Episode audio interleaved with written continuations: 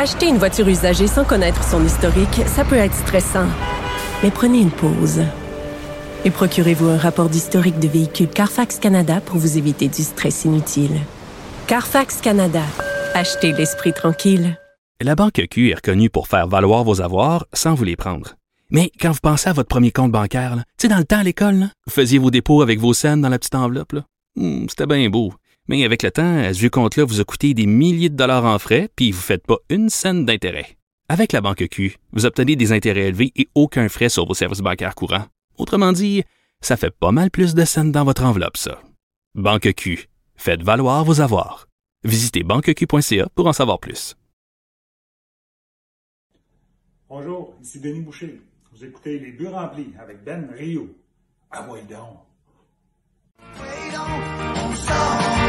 Maison, en train, en char ou en avion, en way donc, way donc, en way donc, en way donc, on sort de la maison, en train, en char ou en avion, avion, way donc, way donc.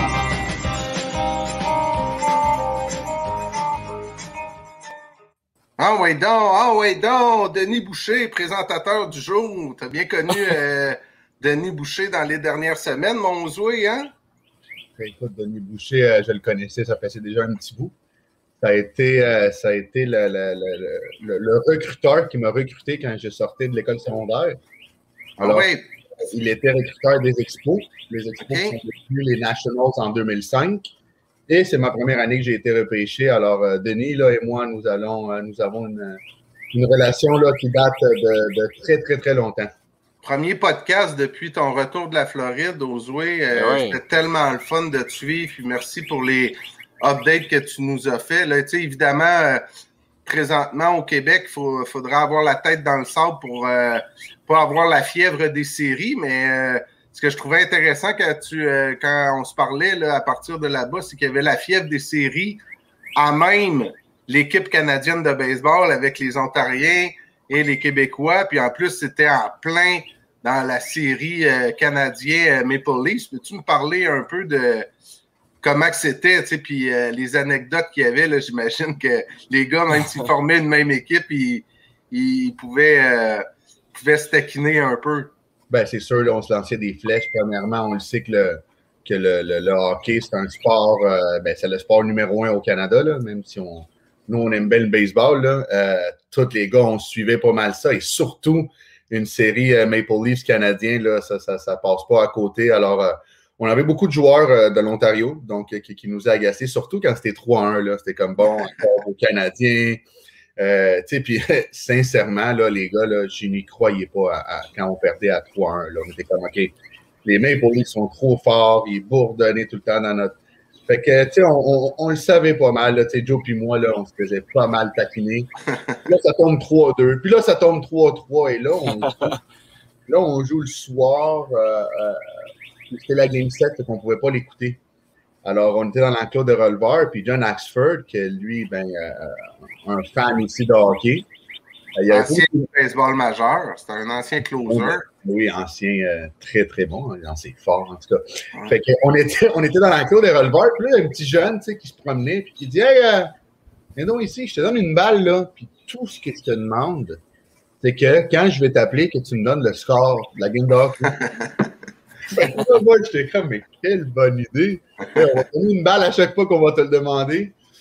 C'est ça, c'est la journée justement là aussi qu'on a battu euh, notre première game, qu'on a battu la Colombie. Ouais. Un match sans point et coup sûr. Puis en plus de ça, le Canadien qui bat les Maple Leafs, écoute, là, c'était du bon ouais. que C'était John qui vous fidait le score euh, Montréal-Toronto. Écoute, là, c'était un 2 pour 1. Là. On gagne la game, un no-hitter. On... Là, on avait d'autres euh, fans du Canadien aussi qui n'étaient pas nécessairement de Montréal. Le Roux, c'était un fan du Canadien. Un natif de Montréal, mais tu sais, il a grandi en Ouais. Ontario. Euh, Andrew Albert aussi, que euh, c'était un fan du Canadien aussi. Fait que, c'est, euh, très cool, man. C'était vraiment, là, tu sais, suivre ça, tu vois à quel point qu'on, était une équipe tellement euh, ensemble et attachée, là. On pouvait se lancer des flèches tout le long, mais on avait un but en commun quand même, là. On était là pour jouer au baseball. Fait que, mais, mais c'était très divertissant. Ouais, avant de poursuivre avec ton expérience au tournoi de qualification olympique, là, on va juste, euh, messieurs, euh, mettre la table un peu pour euh, l'émission, notre neuvième déjà quand même, ça va vite. Euh, donc, on va parler évidemment de, de ton expérience au jouer là-bas. on va aussi, faut parler absolument du de la saison incroyable de Vladimir Guerrero en ce moment. C'est absolument hallucinant ce qu'il fait sur le terrain. Donc, on va en parler. Il faut aussi parler du fameux scandale. Moi, je l'appelle le scandale des balles collantes, là, parce que, bon, euh, ce, que, ce que les lanceurs mettent sur la balle pour augmenter la, le, spin rate dans le jargon baseball. Je sais pas comment on peut le, le, franciser. Mais bon, on va, on va parler de ça aussi. Euh, mais avant tout, Qu'est-ce que toi, tu retiens de cette expérience-là au niveau comme personnel, au niveau d'être un joueur ou d'être un coéquipier? Qu'est-ce que ça t'a apporté, cette expérience-là? Ben, sincèrement, juste en en parler, là, ça me donne des frissons, c'est d'avoir dans une équipe qui ne pense qu'au pays. Écoute, tu n'as pas idée à quel point j'ai vu dans une période de deux semaines euh, des joueurs que tu n'as jamais entendu le mot je Mm-hmm. C'était tout le temps nous. Nous, euh, on chantait l'hymne national dans l'autobus, ça cognait partout. On trouvait des façons. Écoute, on se tenait ensemble le soir, on allait tout le monde ensemble. Tu sais, il manquait jamais un joueur à aucune activité. Euh, euh, l'aide qu'on se donne de gauche à droite, les vétérans qui aident les plus jeunes pour justement amener cette attitude-là pour les prochaines équipes canadiennes. Tu sais, des gars comme Richmond, Marlowe, Leroux, c'est des gars que ça fait longtemps qu'ils sont là. J'ai demandé à Joe justement, tu sais, comment, comment est-ce que c'était il y a 10 ans, puis il dit c'était pareil dans l'autobus, c'était pareil dans le. Tu sais, parce que c'est une recette qui a fonctionné pour eux. Alors, euh, ils continuent à l'amener. Donc, c'est surtout ça là, qui m'a le plus marqué c'est de voir à quel point, puis tu sais, de voir les autres équipes la Colombie, euh, Cuba, les États-Unis, comment que ça joue ensemble, les gars. C'était, ça m'a rappelé un petit peu mes années avec le Capital de Québec, mais vraiment, là, fois, fois 10. Ça t'a pas rappelé, euh, ça t'a pas rappelé tes années dans les ligues mineures, hein? Parce que les ligues mineures, c'est le contraire. Tout le monde, c'est du je, je, je. Puis ben oui. le monde, ils pensent rien qu'à eux autres, puis tu sais, ils pensent à leur carrière, puis ça crée un, ça crée un, une ambiance malsaine un peu des fois à l'intérieur d'une équipe. Là, tu sais, des fois, t'as un gars qui arrive au bâton, il joue au troisième but comme toi, il se fait striker tu, tu ris pas fort, là, mais dans le coin, de, as un petit sourire en coin. En tout cas, certains joueurs sont comme ça. Ben, non, non, je dirais pas certains, Benoît, je dirais euh, plus que moi. La majorité.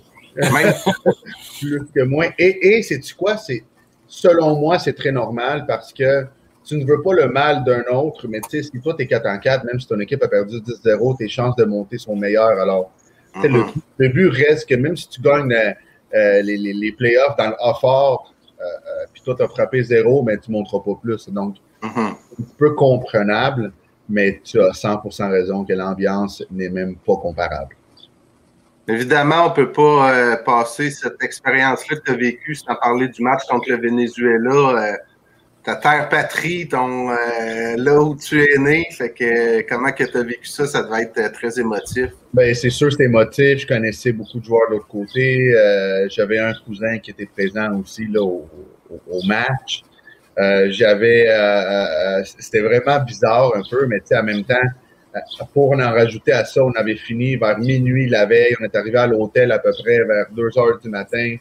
On n'a pas dormi beaucoup. C'était c'était bizarre un petit peu comme ambiance. On n'est on pas sorti comme on voulait, mais en même temps, de, de, de, pouvoir jouer contre mon pays, c'était euh, euh, c'était quelque chose d'incroyable et, euh, c'était quelque chose que je ne croyais pas vivre dans ma vie quand mm-hmm. je suis parti du Venezuela. Alors, tu peux imaginer à quel point là, c'était quelque chose de spécial pour moi. Toi, toi, tu peux pas le dire, mais moi, je peux le dire. là. J'ai pas aimé ça que le coach te donne pas un at-bat. ben oui, c'est là j'allais. Est-ce que tu as été déçu? Ben, c'est certain que j'ai été déçu. On en a parlé à quel tournoi et euh, euh, ça ne me dérange pas d'en parler. Il m'en a très bien dit. Ma, ma versatilité m'a joué un tour. Ce qui est arrivé, c'est qu'on avait deux joueurs blessés. Et euh, j'étais supposé jouer, mais l'avait dit même là, avant que le match commence. Puis euh, finalement, on n'avait personne dans l'enclos des releveurs pour pouvoir réchauffer nos lanceurs parce que les deux autres catchers, ils jouaient aussi. Donc, euh, j'en ai parlé avec le, avec le, le, coach et lanceur, là, Quintrill. Euh, puis euh, même lui, là, il était. euh, il m'en a parlé, j'ai dit, regarde, man, on, on- est ici là pour gagner, on n'est pas ici là pour faire plaisir à, Mhm. à qui que ce soit. Donc, euh, euh, comme je vous dis, là, tu oui, j'ai été déçu un petit peu, mais écoute, ça n'a ça, ça pas duré une seconde. Et, Mais euh, t'as été un, t'as été un super teammate, puis tu sais, euh, des fois c'est ça, c'est des détails, c'est les circonstances aussi, tu sais, parce que je suis sûr que le coach aurait aimé ça de donner un at-bat contre le Venezuela, tu sais. Puis si je me trompe pas, à la dernière manche, si vous perdiez 5-0, oui, mais je pense que c'était les frappeurs 1, 2, 3, là, tu sais, qui s'en venaient. Fait que, tu frappeur 7, 8, 9 s'en vient, là, c'est sûr qu'il t'envoie, c'est sûr, sûr, sûr. Exactement, les circonstances. On s'en est parlé après, puis j'ai dit, Ernie, Ernie, it's all good. C'est correct. Pour qu'un entraîneur vienne te parler après pour te parler de sa stratégie, tu sais, déjà là, je pense que c'est un gros signe de respect, là. Tu sais, qui- qui- qui- qui- qui- qui- que lui a fait pour de, de- de- de pouvoir faire ça, tu sais, de, de m'en parler Ouais. après. Euh, déjà là, c'était comme, man, j'ai j'ai du respect pour toi, fois 100 000. Ouais. On n'est pas à faire ça, là. Ah, il était pas obligé. Exactement. Au niveau de la compétition, euh, le Canada a quand même atteint euh, la super ronde, ce qui est quand même un accomplissement fort intéressant pour, euh, pour le Canada quand on a affronté des pays comme euh, le, Venezuela, la Colombie, les États-Unis, tout ça. Euh, Est-ce que vous lui avez cru? Est-ce que vous avez senti que le Canada était quand même pas trop loin? Ben, surtout après euh, la première manche, là, 3-0 contre les, contre les, contre les, Dominicains. La deuxième game, la super ronde, on, est, on était dedans, on était. Mais tu sais, c'est des équipes là, qui ont tellement de profondeur, c'est des, des gars qui jouent à la balle. Euh, on y a cru. On était à un point près, on, y croyait, on, on était, euh, écoute, on, on était très proche. Comme je dis, on avait quelques blessés, ça nous a pas aidé. Là. On, a, on a eu deux blessés là, pendant, la, euh, pendant le round robin. Mais euh, c'est certain qu'on y croyait, là, surtout après notre match, comme je dis, contre la Colombie. Puis même contre les États-Unis, c'était juste 3-1 jusqu'en huitième que les valves Ouais. ont ouvert après l'erreur au premier but. Mais, Avant le Protet aussi, là, le super Et- Protet a suspendu le match pendant une demi-heure. ouais, qu'on comprend toujours pas. Hein? Non. Non, on n'a pas compris. Puis qui, by the way, c'était un circuit. Fait que, parce que parce qu'ils ont collé un double automatique. Puis le gars qui était au premier but, Il est rentré. rentré au marbre, alors que c'est deux buts. C'est deux buts. Fait que là, le coach du, euh, tu sais, du Canada, il a fait OK, tu sais, c'est pas selon le jugement de l'arbitre, tu sais, si Ben euh, c'est deux buts automatiques, tu sais. Parce qu'il y en a des situations que des fois, c'est selon le jugement de l'arbitre. Mais ça, c'est un règlement qui, c'est deux buts. Fait que le gars du 1 se place au troisième but, tu sais. Puis là, ils l'ont fait rentrer. Fait que euh, c'est le Canada qui a posé un proté, puis finalement, on n'a jamais rien compris. Proté qui a pris 4 heures quasiment. Là. Ouais, ça, ça a comme coupé le rythme, puis après, ben, le Canada s'est fait Oui, tourner, tu sais. Oui. Là, Ils se sont trompés parce que c'était un circuit. ben, en plus. en plus. Ah ouais, ouais. C'est Mais tu sais, directement. le, le roux, lui, il était sa butte, là, tu sais, à un moment donné, après une pause d'une demi-heure, il pouvait pas, euh, tu sais, il pouvait Ouais, pas il pouvait pas. revenir, là, tu sais. On pouvait pas revenir. Ça a brisé un peu le rythme, là, mais... euh, Mais c'est un beau tournoi. En gros, là, moi, je suivais ça bien raide, tu sais, puis euh, le match contre Cuba, c'était écœurant en Floride, tu sais, il y avait plein de Cubains.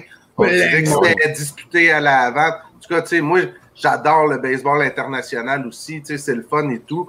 Mais ce que je trouvais qu'il y avait un clash, puis on a parlé de la fièvre des séries au début du podcast, c'est que tous mes chums me parlaient juste de hockey, puis moi, j'étais comme, non, non, mais t'as-tu écouté le match? Baseball contre Cuba? C'était écœurant, puis tout. Tout le monde était comme, je me sentais un peu euh, seul au monde, comme toi en quarantaine présentement. Ben, ben pour, pour- pour encourager un petit peu, là, j'ai eu beaucoup de photos de, de- de mes amis qui, qui m'envoyaient, euh, mettons, leur ordinateur, puis la game de hockey. Tu sais, ils écoutaient les deux. Ouais, J'ai plein de Ah, c'est ouais. ce qui est pratique maintenant. vous a suivi, tu sais, il y avait du monde qui l'écoutait sur l'iPad. Fait que, on a eu, euh, tu sais, je, me suis aussi vraiment rendu compte à quel point que euh, le baseball est en santé au, au Québec parce qu'on a eu, euh, j'ai eu beaucoup de, de mots d'encouragement aussi, là, tu sais, même du monde que je connais à peine ou presque pas, qui m'envoyait, qui m'écrivait, Hey, écoute, lâche pas, c'est le fun, on vous suit. Fait que, tu sais, euh, ça faisait chaud au cœur aussi d'entendre ça. Ah non, Ah, c'est intéressant, que t'en- que- excuse-moi Ben, c'est intéressant que tu en parles parce que la courbe de progression au Canada est quand même incroyable. Je veux dire, il y a pas si longtemps que ça, on n'était pas capable de rivaliser avec euh, le Venezuela, Cuba, le- les États-Unis. Et là, tu sais, de plus en plus, on est là, on a atteint la super ronde et on n'est pas si loin que ça. Donc, la progression des jeunes et ce qu'on leur montre de comment jouer, la, la force des entraîneurs aussi au pays, je pense que ça commence à rapporter tranquillement. Ben, je pense qu'on est, euh, euh, je pense que ça bien. Je pense que c'est le but. Et ce qui nous aide beaucoup, c'est de vivre juste en haut des États-Unis. Hein? C'est Ah le, meilleur pays euh, euh, au baseball et il faut peut-être euh, continuer là, à, à- à guider nos jeunes à, vouloir s'améliorer, à continuer d'apprendre des techniques que les Américains font. Là, on, va se le dire, là, c'est, les meilleurs, les Américains. Là. Oui, il y a beaucoup de Vénézuéliens, Dominicains et tout, mais ça reste que euh, les Américains ont une grosse masse puis ont beaucoup de joueurs. Donc, euh, je, je crois là et je vois qu'on, s'en va vers la, la bonne direction. Ben, moi, je suis d'accord avec vous deux, les gars. Je vais me faire quand même l'avocat du diable. Là, dans un tournoi comme ça, il reste que tu sais, c'est le commitment que tu as envers ton pays à un moment. euh, tu sais, dans le sens où que là, dans ce tournoi-là, c'était correct. Mais tu sais, la République dominicaine puis les États-Unis, ils sont way over le Canada dans le sens que Ah, ben tous oui. les meilleurs joueurs sont dans le baseball majeur. Là, tu sais.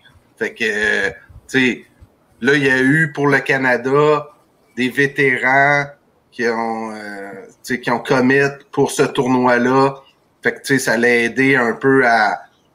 Tu sais, il y en avait des bons joueurs aussi au niveau euh, de- des Dominicains, des Américains, sans aucun doute, tu sais. Mais ça vient un peu niveler vers le centre, là, à mon avis, là, tu sais. Contrairement à un tournoi où que tous les joueurs seraient disponibles, là, euh, là tu verrais un plus gros gap entre euh, le Canada puis euh, les États-Unis ou la République dominicaine, tu sais. Puis juste le Canada, c'est qu'il y a eu plusieurs très très bons lanceurs, puis défensivement, l'équipe canadienne était relativement bonne, là, ça dépendait des matchs, mais tu sais, la, la force du Canada était vraiment auprès des lanceurs qui ont commit pour ce tournoi-là, ce qui faisait qu'ils étaient capables de s'en sortir. N'est-ce pas, Osway? Ah, ah, ah, absolument. Je suis d'accord- avec toi de, de ce côté-là, mais d'un autre côté, euh, je pense que si tu mets euh, Soroka euh, contre le Venezuela, puis il lance ses manches, puis il donne euh, deux points, je pense qu'on a quand même une chance. Je pense que oui, le gap est plus gros si tu mets les meilleurs, mais de l'autre côté, je crois que quand tu as les meilleurs, si tu as un bon qui est dans sa game cette journée-là, Mhm. capable de battre tout le monde aussi. C'est certain que si tu me dis, on joue le Canada contre le Venezuela, c'est un 4 de 7, je vais choisir le Venezuela ou la République avec tous nos meilleurs joueurs, mais je pense que dans des tournois comme ça, où est-ce que c'est tous des, des game 7, tu sais, c'est tous des matchs qui tout peuvent Exact. changer, je pense que la chance du Canada, en ayant les meilleurs joueurs, je pense qu'elle est, elle- elle est quand même là. Mais Avant ultimement, de- ce qu'on veut dire, c'est que les meilleurs joueurs, nos meilleurs joueurs aujourd'hui sont meilleurs que nos meilleurs joueurs il y a 10 ans, 15 ans. Il y a eu une progression. C'est ça qu'on veut dire. c'est clair. Absolument. Av- Avant de parler de Vladimir Guerrero-Fils, là, tu sais, dans le fond, cette conversation qu'on a là, jouer, lundi passé, on devait avoir un podcast, puis finalement, c'était pas possible pour toi de venir. Peux-tu nous expliquer euh, qui- ce qui s'est passé? Non, c'est pas vrai. On a une photo. On a une photo. non, c'est pas vrai. On a des vidéos. Disons qu'on avait besoin de décompresser à la fin du tournoi. Parlons maintenant de Vladimir Guerrero. Moi, j'ai des chiffres pour vous autres, là, messieurs. C'est absolument incroyable. OK. Moyenne au bâton, il est troisième dans le baseball majeur à 344, à égalité avec Jesse Winker, euh, des Reds et Nick Castellanos qui frappe pour 361. là, C'est in- incroyable lui aussi. Mais là, il est 21 circuits, premier dans le baseball majeur, deux de plus que Tatis qui est à 19. 55 points produits, premier dans le baseball majeur, 6 de plus qu'au deuxième rang. 450, sa moyenne de présence sur les buts, premier. Sa moyenne de puissance, 688, premier dans le baseball majeur. L'OPS, qui est comme le mélange de la puissance et de la présence. S'il n'est pas premier, il y a un problème. Ben ouais, c'est ça. Parce qu'il est premier 1137, dans il est premier. Puis là, autre- deux autres chiffres intéressants. Son ratio de but sur balle est passé de 8,2 l'an passé à 14,9% cette année. Ça, c'est majeur. Et son ISO, là, son Isolated Power, là, c'est- dans le fond, c'est la moyenne qui prend en considération seulement les coups sûrs de plus d'un but, est passé de 199 à 344. Parce que, Donc, tu sais, on a la balle beau- d'aplomb, le Vlad, on- cette année. on a beau énumé- énumérer plein euh, de statistiques, puis euh, tu sais, c'est intéressant de savoir tout ça, mais en même temps, tu sais, aux jouets, je me demandais, tu sais, toi, dans le jeu, là, tu sais, euh, de Vladimir, qu'est-ce qui t'impressionne le plus, tu sais? C'est. euh, C'est il est intelligent, tu sais, il va chercher des buts sur balle, il se fait pas striker. euh, sa maturité. Il a, il a la tête d'un joueur de 30 ans en ce moment. Il a les mains, il a les habiletés, il a la force d'un gars de 22. Donc, euh, tous ses, ses sens là, sont 10 sur 10, mais c'est sa mentalité, comment il a changé. Comment il, Il a compris c'est quoi être un professionnel. ça. il, il a, il a compris c'est quoi être un bon frappeur. Pas un frappeur. un- en fait, pas un bon frappeur. Il a compris c'est quoi être un frappeur excellent, un frappeur exceptionnel. C'est pour ça qu'il est dans des statistiques qui sont exceptionnelles. Il est en train de faire ce qu'il a fait dans les mineurs, mais encore mieux. Parce que là, il y a plus de chiffres, là, il y a plus de vidéos. Écoute, on en parlait un petit peu avant le show, là. Il prend des, des buts sur balle où normalement David Ortiz, il aurait pris un but sur balle, ou Barry Bonds aurait pris, ou, ou Albert Pujols. Des buts remplis, le gars, il lance des balles quand même proche de la zone de prise, mais pas assez proche pour sais, lancer. Il prend son but sur balle. Donc, il n'essaye pas de jouer les héros, il n'essaye pas. Tu sais, regardez le match hier, là, il ne se casse pas la tête, là. Il se fait lancer à l'intérieur, il tire la balle. Il se fait lancer à l'extérieur, il frappe au champ opposé. Il se fait lancer dans le centre, il frappe par-dessus le champ centre. Quand tu fais ça comme frappeur, les gars, je vous le dis, là, il n'est pas en feu. Là. Il est en lave, là, il est en volcan. Là, tu sais. il n'y a rien qui peut l'arrêter pour l'instant. Ouais, mais c'est des choses qui vont rester aussi quand tu es un frappeur intelligent, tu sais, ça va se perpétuer le reste de sa carrière. Là, il ne deviendra pas un, un cheval fou euh, du jour au lendemain. ou Que, tu sais, c'est, c'est, c'est un mindset qu'il va tout le temps avoir. Là. Puis, puis ce qui l'aide beaucoup aussi, les gars, là, je, je, je, je vais vous le dire, pour avoir joué, c'est la protection qu'il y a en arrière. Hein. Ben oui, c'est ce que j'allais exactement dire. Et Oscar Hernandez qui connaît une saison incroyable, c'est sûr que ça permet, Fait un que, peu comme Beau Bichette, en profite du fait que Vlad est derrière lui. ben, absolument. Tu sais, Ben, là, si toi, là, t'es lanceur, là, puis toi, t'affrontes Simien, Beau Bichette, Vladimir Guerrero, t'es Oscar Hernandez, là, t'es- tu te sens pas bien, là. Ça va être 4 buts sur balle. Casse-toi pas la tête. Ça va juste donner un point, tu sais. Mais tu sais, tu fais quoi? Je vois la game hier, curveball, Bichette frappe un circuit, Vlad rapide frappe un circuit. OK, je lance quoi, là? Mhm. Changement de vitesse, euh, euh, euh, Teoscar arrive, il frappe l'autre bord aussi. T'es comme, OK, les gars, là, pouvez-vous euh, pouvez-vous me laisser tranquille un peu? Attendez, Hey, là, t'as un monsieur à 150 millions qui n'a pas joué vraiment encore non plus, là. Ah qui ouais, va venir éventuellement, là. Ça, les gars, Springer, ça va donner euh, un solide pouce aussi, là. ça, les gars, ça va donner un, un- un beau problème.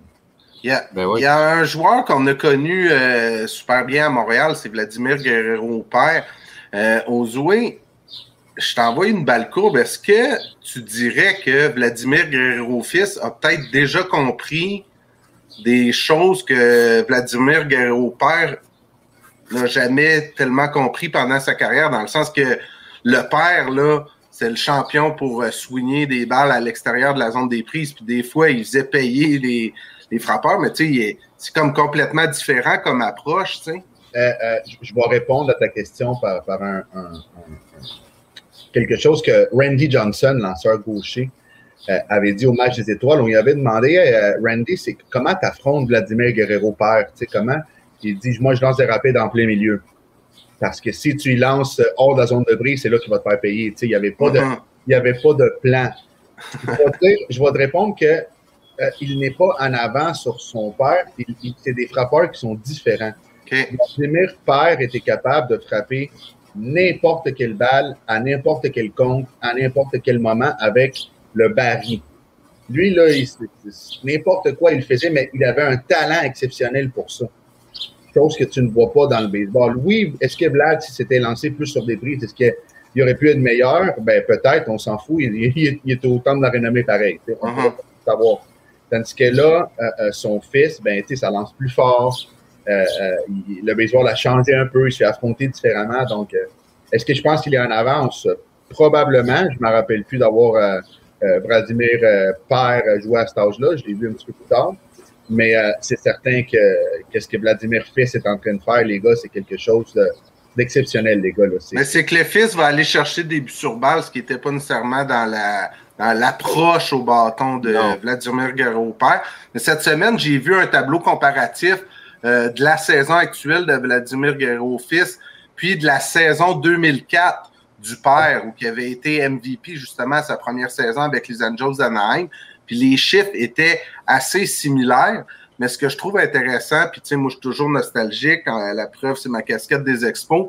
À l'époque des expos de Montréal, Vladimir Guerrero avait déjà terminé quatrième au scrutin euh, pour le MVP dans la nationale. Puis euh, c'est drôle parce que tantôt, euh, tu avais des noms aux. Puis les trois qui, qui, avaient devancé Vladimir Guerrero en 2002, c'était Barry Bonds, Albert Pujols, puis le troisième, c'était Lance Berkman. C'est pas pire, hein? Ouais. Écoute, tu nommais... Pas, pas, des mauvais frappeurs. Non, tu nommais Bonds puis Pujols. Hey, pour Berkman, là, je fais ça vite, vite, là, mais j'ai une super anecdote sur Berkman. Il jouait dans le. Ça vient de me popper dans la tête. Là. Il jouait dans le baseball mineur. Premier match professionnel, OK? Puis euh, naturellement, c'est mon ami Derek Aucoin qui avait joué. Euh, il jouait pour euh, West Palm Beach, les Expos de West Palm Beach. Puis Berkman jouait pour les Cobras de Kissimmee, OK? Premier match en carrière dans les ligues mineures. Berkman frappe un hit puis à la fin du match, Derek, pour faire une blague au lanceur qui avait donné le premier hit, il a mis une balle dans le casier de son coéquipier, puis il a écrit dessus euh, avec un petit mot à côté. Allô, c'est Lance Berkman, j'ai fait rapper mon premier hit contre toi comme lanceur. Peux-tu me signer la balle puis me la retourner? Il a comme fait la joke à son euh, à son coéquipier lanceur. C'était tellement drôle, que le gars, il ouvre le casier, puis il voit genre un mot de Lance Berkman, puis tu me signes à la balle, c'était mon premier hit dans le baseball professionnel. Puis là, le lendemain, tu sais, il rejouait encore contre Berkman, mais là, c'est euh, au coin qui a été euh, sa butte, puis il a accordé le premier circuit en carrière dans le baseball professionnel à Berkman. fait que là, il est retourné au vestiaire. Son coéquipier s'était vengé. Son coéquipier s'était vengé. Il y avait une balle dans le, dans le casier. Bonjour, j'ai frappé mon premier circuit comme toi euh, dans le baseball professionnel, puis tu me signais à la balle. Je trouvais l'anecdote trop savoureuse à chaque fois que j'entends le nom de Berkman. Je pouvais pas euh, ne pas la raconter. Euh, messieurs, je veux qu'on parle un peu du. Il nous reste à peu près une dizaine de minutes, là. Le fameux scandale des, des balles collante un peu là, dans le baseball majeur. L'histoire revient avec Garrett Cole. C'est un peu sorti euh, de ça, comme quoi euh, son spin rate avait diminué euh, versus d'autres départs. Et là, moi, je trouve est-ce que vous trouvez que c'est une chasse aux sorcières, messieurs? Parce que là, l'attaque ne va nulle part dans le baseball majeur. la moyenne au bâton n'a jamais été aussi basse. Qu'est-ce que vous pensez de cette situation-là? Euh, est-ce qu'on fait une chasse aux sorcières? Parce que dans le fond, ça, ça, date pas d'hier que les lanceurs essaient de, toutes sortes de manières de mettre quelque chose sur la balle pour avoir un meilleur contrôle. Benoît, je te laisse aller. Ben écoute, moi, je réponds par une question. Est-ce que c'est légal de mettre une substance? Ben, selon les règlements, non.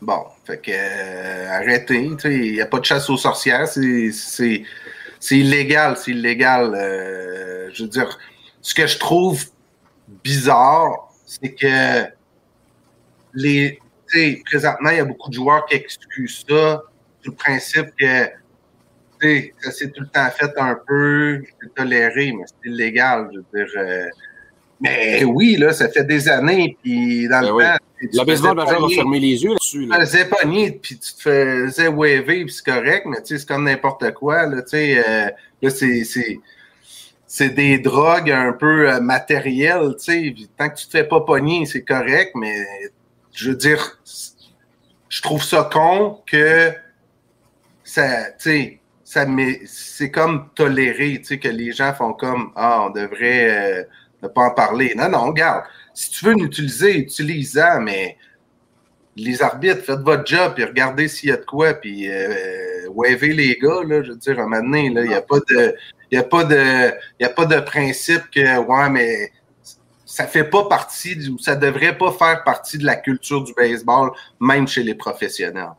Parce que jouer, tu peux peut-être nous l'expliquer, tu as joué la game. Là. Je veux dire, une balle qui arrive avec un spin rate à 2200, puis versus une qui arrive à 2800, c'est pas mal plus compliqué à frapper. Là. Absolument, c'est vraiment plus compliqué la direction non plus. Tu sais, as une balle qui va peut-être plus tomber, l'autre qui va rester plus droite. Mais euh, je vais. euh, euh, premièrement, je suis d'accord avec Ben dans le sens que tout ce qui arrive en ce moment, les gars, c'est la faute de, de- des ligues majeures. ok? C'est de la faute de la ligue parce que euh, je, vais vous donner un exemple qui, est, très facile et que j'aime au hockey. C'est quand tu frappes quelqu'un avec ton bâton sur le visage, tu as un deux minutes. S'il saigne, c'est quatre. Écoute, ça peut être exprès, pas exprès. Ça se peut que toi, ta peau est plus, euh, est plus délicate que la mienne, fait que tu saignes plus vite. Écoute, c'est noir sur blanc, c'est ça. Au baseball, c'est hein, peut-être, peut-être pas. C'est là que moi, j'ai un petit problème. Moi, sincèrement, les gars, moi, ça me dérange pas. Et je vous l'explique pourquoi ça me dérange pas. Parce que il y a des lanceurs qui lancent 100 000 à l'heure. Et si la balle n'est pas un petit peu collante, Tu vas euh, l'avoir sur la tête. à demander à Kevin Pillar ce qui est arrivé. Ouais. OK? Donc, euh, euh, moi, ce que, moi, ce que je propose aux, aux ligues majeures, c'est qu'ils euh, prennent une substance, n'importe laquelle, euh, qu'ils fassent un, un meeting, là, puis qu'ils l'acceptent, mais que ce soit une ou deux. Tu sais, peu importe, mais que ce soit quelque chose qui est noir sur blanc et qu'ils peuvent utiliser. Parce que je vous le dis, les gars, là, il y a 10 000 façons de faire des petites recettes pour que la balle colle. Ah, euh, J'ai été dans l'enclos- J'ai été dans l'enclos de l'éleveur euh, des Jays, puis j'ai joué pendant longtemps. Là. Ils utilisent tout de quoi de différent. OK? Tout- Mais fais-toi pas pogner. Fais-toi pas pogner. mais, mais, mais pourquoi pour se faire pogner? Encore une fois, c'est la Mais ligue. c'est illégal présentement. Ben, on ne le sait pas. C'est ce que la Ben, ligue. mais oui, on- ben, sur noir sur blanc, euh, je dirais, Jeff Passan là, de ESPN a sorti le règlement en fin de semaine. Et si tu n'as même pas le droit de, de, de mettre de la salive dans tes mains puis après ça le mettre sur la balle, tu devrais après ça sécher tes mains puis sécher Ouais, la balle pour être sûr. Exact. Tu sais, je disais, c'est noir sur blanc, mais ça a toujours été comme accepté quand même. Exactement. Alors, tu sais, Mais si il devrait changer le règlement, tu sais. Ben, ben, en fait, non, juste, juste, juste le faire tranquillement, pas vite, parce que là, les gars, on ne peut pas juste tout enlever ça de même, parce que Mhm. tout d'un coup, on s'est rendu compte que c'était ça. Mais cependant, il y a une chose que, que je, vais vous, euh, que je vais vous annoncer, là. Depuis que le, le, le, le- le fameux drame, là, je ne sais pas comment il l'appelle, les balles collantes, les sticky, Ouais, ouais. porte, depuis qu'ils ont commencé à sortir avec ça, là, euh, ça, c'est à peu près à peu près deux semaines et demie, trois semaines. Des majeurs, la moyenne, c'était 237. Depuis ce cours-là, la moyenne au bâton, c'est maintenant 248. Donc, Ouais, les frappent 11 points de mieux depuis que c'est sorti. Est-ce que ça a un lien? Ben, Probable. moi, je pense que oui. Il y a des lanceurs qui ont dû pas vouloir se faire prendre qui ont arrêté. Exactement. Donc, est-ce que ça fait que euh, tes performances vont être meilleures, surtout pour des balles courbes? Tu as beaucoup plus d'adhérence, mais encore une fois, je pense que ça va être aux majeurs de mettre leurs pieds à terre et faire OK, voici ce qu'on a le droit, voici ce qu'on n'a pas le droit, mais ils devraient aller voir les lanceurs. Ils devraient aller voir tous les lanceurs, trois, quatre lanceurs par équipe, et leur demander les gars, écoutez, on va garder ça entre nous, là. Qu'est-ce que vous utilisez? Pourquoi est-ce que vous utilisez ça? Dans quoi ça vous aide, puis dans quoi ça vous nuit? Puis faire des, puis demander à tout le monde, parce que les gars, je vous le dis tout de suite, s'ils enlèvent tout ça, là, vous allez commencer à avoir des balles qui vont être lancées un petit peu partout. Il y a des gars qui vont commencer à se faire frapper. Puis, tu sais, je vous le redis encore, là, 95 sur une côte, là, ça fait mal. Ben oui. J'aime tout le temps faire des liens avec euh, ta propre carrière aux jouer parce que tu as joué la game. Là. Tu sais, ce que je trouvais intéressant, c'est que les arbitres, des fois, vont toujours vérifier la balle. Avant, c'était comme euh, le gant du lanceur, mais ils oubliaient toujours de regarder le gant du receveur. Ou les pads. Je vais te donner, je vais donner un, un- un- un exemple, là, les gars, là, puis ça, euh, euh, ça, ça, me dérange zéro parce qu'il y, a- il y a mille façons de pouvoir euh, jouer un petit peu avec la balle. Eddie Perez, vous connaissez Eddie Perez, c'est le catcher personnel de Greg Maddox OK? avec les Braves d'Atlanta. Eddie Perez, là, sa pad droite à l'intérieur sur le côté, là, c'était euh, une mine de Panther. Là, tu sais. Ah ouais. Puis, de temps en temps, lorsqu'il lançait la balle à, à, à, à Maddox, il allait la frapper juste un petit peu sur son cleat, sur son spike, là, sur, son, euh, sur son soulier de métal, juste la frapper puis la relancer. Comme ça, la balle était scoff, donc elle était un petit peu juste, tu sais, une petite ligne sur la balle, fait que la balle, elle pouvait bouger plus. Mais l'arbitre, ne peut pas voir ça. Mais moi, j'en reviens, euh, j'en reviens à, à ce que je vous disais, là, parce qu'il y a plein de trucs comme ça, là, puis euh, je révélerai pas tous les miens là, que j'ai avec les As de Schlager Centre-Sud, là, mais c'est tant que tu te fais pas pogner, c'est correct. Mais moi, j'aime bien ça que les arbitres checkent beaucoup plus le lanceur que le catcher. Mais je c'est dis ça, En même. temps, là, Je en dis même ça temps, il y en a qui sont même pas subtils. Là. Vous irez voir des photos de Craig Kimbrell, là, la casquette à Craig Kimbrell. C'est ben là que c'est, c'est, c'est, c'est même pas subtil sur la palette. Là. On le voit, là, tu sais, fait que, euh, que le baseball majeur a rien fait, a joué a raison. Dans le fond, c'est un peu de leur faute. Ils ont couru après. ils sont pognés avec ça.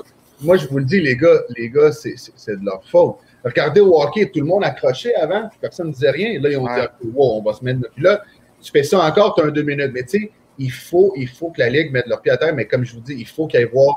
Moi, je pense, les gars, sincèrement, que la saison va finir, puis pendant les off-season, ils vont régler ça. Tu peux pas régler ça pendant Ouais. la saison, les gars. Je Non. trouve ça vraiment intéressant aux jouets que, tu sais, quand tu parles de, à la limite, euh, rendre légal une ou deux substances. Tu sais, pour de vrai, là, avant d'en débattre là, là, c'est même pas quelque chose que, euh, j'aurais fait comme, ah ouais, ça fait du sens, mais les raisons pour lesquelles euh, ils pourraient faire ça, je trouve que ça fait du sens, puis euh, c'est- intéressant comme débat. les, gars, je vous dis, là, ceux qui ceux qui savent pas à quel point c'est dangereux, là, allez dans une cage de frappeurs. Il y en a maintenant à Montréal, il y en a ici à Québec, au 360. Demandez-leur de mettre la machine à 90 000 à l'heure. Juste 90, pas plus. Puis mettez-vous à côté puis regardez les balles passer. Vous allez voir que une balle sur une cuisse, sur, un, sur une côte, là, pas sûr qu'il y a du monde qui voudrait se mettre devant. Fait que si tu enlèves un petit peu de contrôle au lanceur, parce que comme je vous dis, tu sais, quand tu reçois une balle, là, tu sais, oui, la balle est raw, est un petit peu brune, mais la balle est glissante un peu. Tu as besoin là, de quelque chose, puis c'est des gars qui lancent très Ah ouais. fort. Euh, c'est plus pour, la, euh, pour le safety, c'est plus pour la. euh, ça peut devenir dangereux. Donc, selon moi, on devrait les accepter, mais ça devrait être contrôlé. Tu sais, Mhm. Sur ton bonbon, là, tu mets du pine tar, là, tu sais, tu mets des affaires justement parce que tu sais, tu me donnes rien, là, puis je serais brave de frapper, là, j'ai besoin d'une colle. Mhm. Fait que ça peut être un petit peu pareil pour les lanceurs, mais encore une fois, il y a des lanceurs qui abusent, les gars. Là, tu sais. Je vous le Ouais, dis. non, mais ça, c'est c'est dans tout. Mais moi, je trouve juste ça drôle, comme tu l'as dit, que la moyenne était à 237 autour d'un coup, ça, ça sort. Mais là, les deux dernières saisons, on parlait de juice ball parce qu'il y avait trop de circuits. Il y a comme personne qui s'est plaint de rien. Euh, à l'époque de McGuire, Bounce, Sammy Sosa, là, c'était autre chose. Je veux dire, il y a les lanceurs aussi avaient du stuff sur la balle, puis, mais personne ne se plaignait parce que c'était spectaculaire offensivement parlant. Là, tout d'un coup, ça va moins bien, puis là, on essaie de trouver quelque chose pour euh, aider l'attaque. tu sais. Fait que, Ben, À ben, la c'est place, gros, à la euh, place de, à la place de reculer le monticule, là, comme là, ils veulent faire dans ben ouais. ré- ré- réglementer les barres. là, les gars, c'est toujours pareil. Hein? C'est toujours pareil. Là, là, quand ça frappe beaucoup, là, c'est les lanceurs qui se plaignent. Puis là, quand ça lance trop, mais là, c'est les frappeurs qui. Tu sais, ça va toujours pareil. Au hockey, c'était pareil. Ah, L'équipement de goaler, il est trop gros. Ah, on va enlever la sais, c'est- c'est ce que j'aime du sport, c'est qu'on va toujours évoluer. Tu sais, on va trouver Mhm. une façon pour rendre tout le monde heureux. Mais là, quand, quand tu sais même plus ce que tu dois le droit d'amener là, sur tes pantalons, sur ton gant, ou sur ta casquette, euh, je pense que je pense que la Ligue, là, il le savait déjà depuis longtemps, Ben. C'est pour ça que je me sens pas mal envers la MLB. Ils, ils- savent très bien. Ils ont des joueurs là, qui sont dans la, la- euh, dans l'association des joueurs, ils ont des anciens joueurs qui sont dans les bureaux de la Ligue. Ils savent ce qui se passe. Mhm. Je vous le dis en primeur, là, il va en avoir d'autres. là. Euh, euh, petites affaires Ah, comme ben ça oui. qui vont arriver, qui vont sortir. C'est juste que ça prend juste un joueur qui en parle, puis là, tout d'un coup, tout le monde embarque. tu sais. Donc, On la parle- Ligue mette un règlement clair avec une petite recette sur le site Internet que chaque lanceur puisse se faire la même chose. Tout le monde va être pareil au moins. On va savoir à quoi s'attendre. Hey, on devrait se lancer un livre de recettes. De recettes des meilleures substances à mettre sur la C'est quoi, c'est quoi ta meilleure substance, toi, jouets? T'as-tu euh, une épice quelconque, là? euh? Ben écoute, il y a beaucoup de gars qui utilisent, euh, qui utilisent la, la résine avec euh, de la crème solaire. Ouais, hein? Et là, là, Oui. là, tu prends laquelle? La Copperstone ou tu sais, c'est là, c'est là que ça change? on fait des tests. La, La semaine prochaine, on teste les substances. La- On, a- on invite Bob le chef, là, tu sais, pour qu'il euh, concocte ça. On va, on va appeler Ricardo, on va lui demander. oui, exact. wow, des beaux projets. Des beaux projets. Absolument. Hey Ben, tu avais un petit, un, un petit segment pitch and catch avant de, de terminer Ouais, le ouais, juste une petite question de parler euh, du, de hockey un peu avec le, tro- le, le premier match canadien Golden Knight ce soir, puis euh, je vais faire un autre lien avec le baseball. Donc, euh, c'est une balle rapide. Euh, quel joueur de baseball a été repêché par les Kings de Los Angeles en 1984, quatrième ronde, 69e au total? Moi, je t'ai pas né, hein. Fait que. hmm. Un indice, lanceur gaucher. C'est un Québécois? Non. Deuxième indice, Brave d'Atlanta. Tom Glavin, ben oui. Tom Glavine. Ben oui. Mais ce qui est intéressant, là, c'est que Tom Glavine a été repêché avant Brett Hall puis avant Luc Wow. Robitaille. Incroyable. Incroyable, ça, hein? Puis, euh, tantôt, je fouillais un peu, là, tu sais, puis par rapport à ça, puis je checkais sur HockeyDB, puis euh, Tom Glavine a un match joué dans la East Coast Hockey League avec les Gladiators de Gwinnett. Puis là, j'étais comme, ben voyons, c'est impossible, tu sais, je veux dire, il peut pas avoir joué ici HL alors qu'il a choisi le baseball. Puis finalement, j'ai fait mes recherches. Il avait 43 ans. Ils l'ont invité à jouer un match euh, honorifique, symbolique, à 43 ans dans la East Coast Hockey League. Fait que euh, Wow. c'était euh, mon lien euh, baseball-hockey euh, du jour. Une game, une game de plus que toi puis moi, ça, Ben. Ouais, c'est clair, c'est clair. De- Ouais, je m'in- je m'inclus là-dedans. Oh, Hey, même à trois, on n'est pas capable. moi, je pense qu'on ne prend pas. Non? moi, je- moi je- si je joue un jour dans East euh, Coast Hockey League, là, ça va être comme euh, backup goaler, Ouais. D'urgence. comme deuxième gardien. Ouais, où je chauffe la Zamboni, puis euh, Puis tu t'amènes comme troisième, là, finalement, parce qu'il y a deux blessures. même chauffer la Zamboni, je suis pas sûr que je me trompe. C'est plus à l'aise, je pense, de gauler. Je chauffe la Zamboni, ça se peut que je rentre dans une bande puis la game se Hey, messieurs, c'était super intéressant encore une fois cette semaine. Euh, on se redonne rendez-vous la semaine prochaine. Ben, euh, comme d'habitude, je te laisse le, le mot de la fin.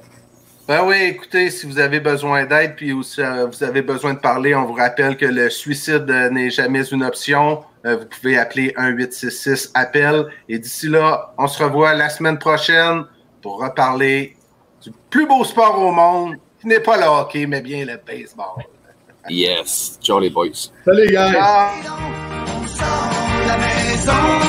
En ou en avion.